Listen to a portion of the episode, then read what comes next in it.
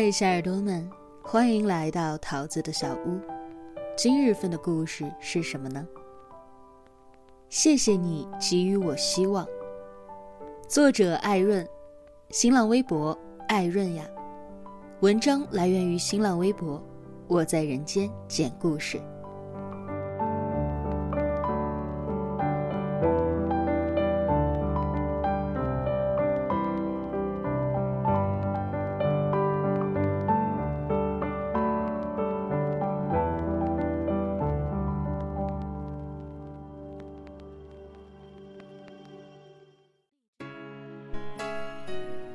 最近生了一点病，来回折腾着往医院跑。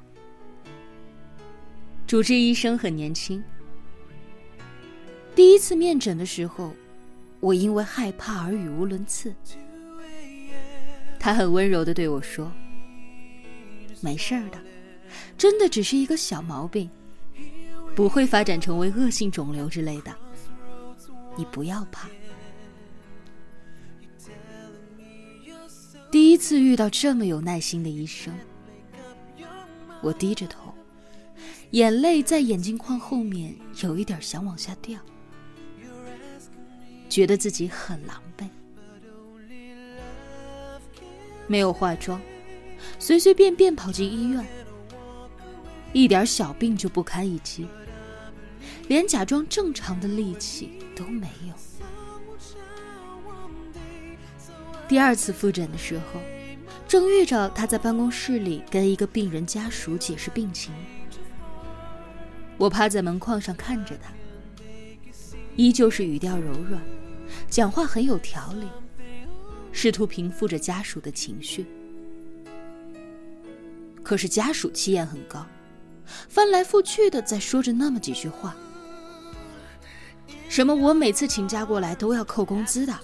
你到底什么时候能够把病治好啊？你说个确切的时间呀！家属说的这个问题，我也能够理解，因为我也是请假出来看病的。成年人多累呀，连生病都得挑好时间，不可以耽误工作，尽量选择周末。可是医生也累，除了高度紧张的工作之外，还要接纳病人因为生病而恐慌的情绪，还有家属因为漫长的诊病期而不耐的情绪。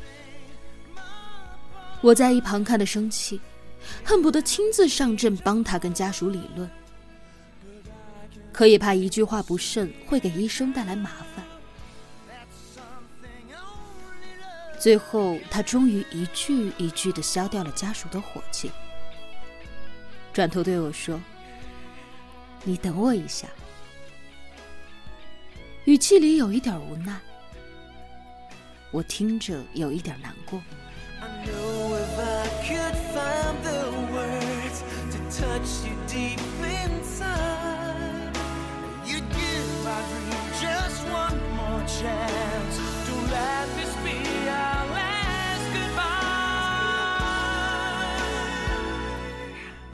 复诊结束之后，我跟着他去开药，鬼使神差的从包里面翻出来了一波糖，放在了他的办公桌上，说：“给你一盒糖。”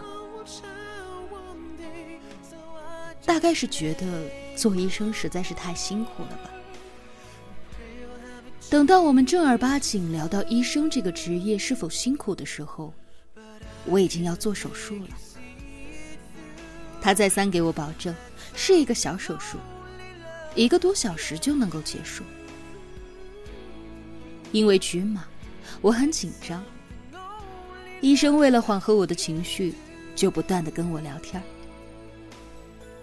我说：“做儿科医生应该还蛮好的吧？小朋友还是挺可爱的。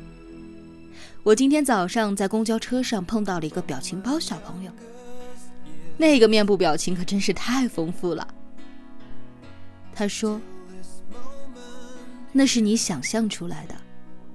小朋友不耐疼，家属一心疼啊，揍医生的都是很多的。我问他：“医患纠纷多吗？”他说：“反正不算少。”我有点疑惑，为什么总是会有那么多的医患纠纷呢？大家多一点同理心不就好了吗？他说：“这有什么不能理解的？人的情绪本来就是多变的，尤其是在这医院这样的小空间里面，疼痛集中营也是。我每一次去医院，整个人都会显得一团糟，看什么都让人觉得很生气。我想开玩笑。”说这么有耐心，是不是在医院锻炼出来的？可我还在手术台上躺着，就只好有一句没一句的聊一些医院的事情。聊天的过程当中，我发现医生不管说什么，都是在陈述，语气里完全不夹杂任何的抱怨，这让我有点惊讶。设想一下，假如我遇到了难堪的病人，在我没有做错任何事情的情况之下，我可能很难做到冷静理智的去面对对方的责难。可是他做到了，读了八年的医科，工作之后拿了一份相对工作强度而言不那么匹配的薪水。然后还要花费很多的精力在处理医患纠纷之上。我在心里总结出这些之后，有一点沉默。过了一会儿，我很认真的对他说：“我觉得能学医的人都很棒。”没有反驳。缝合完伤口，他对我说：“你要不要看一看？”我看了一眼，伤口处理的很好。又问了他最后一个问题：“那你后悔学医吗？”他说：“不后悔。”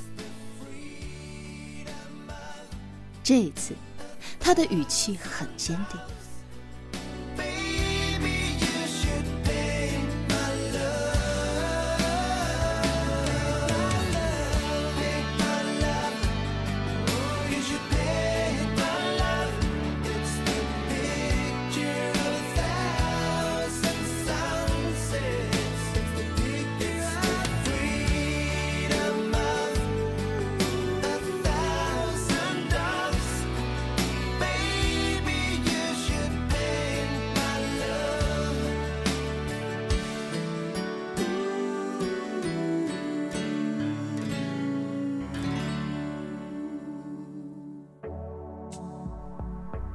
我想起来有一次复诊之后跟他道谢，他说：“救治病人是应该的。”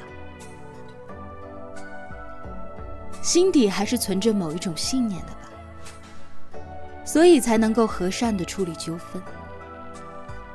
知道小纠纷过后，还有着更重要的事情要做。麻药的药劲儿过去了，我有些疼。离开医院的时候，我想跟他说一点什么，但又不知道说一些什么。最后正正经经的道了句谢谢，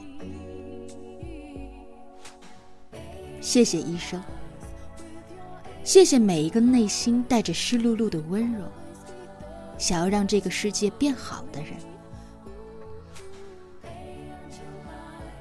以前看《妙手仁心》。记得里面的一段对话，你觉得做医生有什么意义呢？希望，给病人希望，互相给予希望，才能让这个世界，哪怕是在破碎的空间里，也会有爱的感应。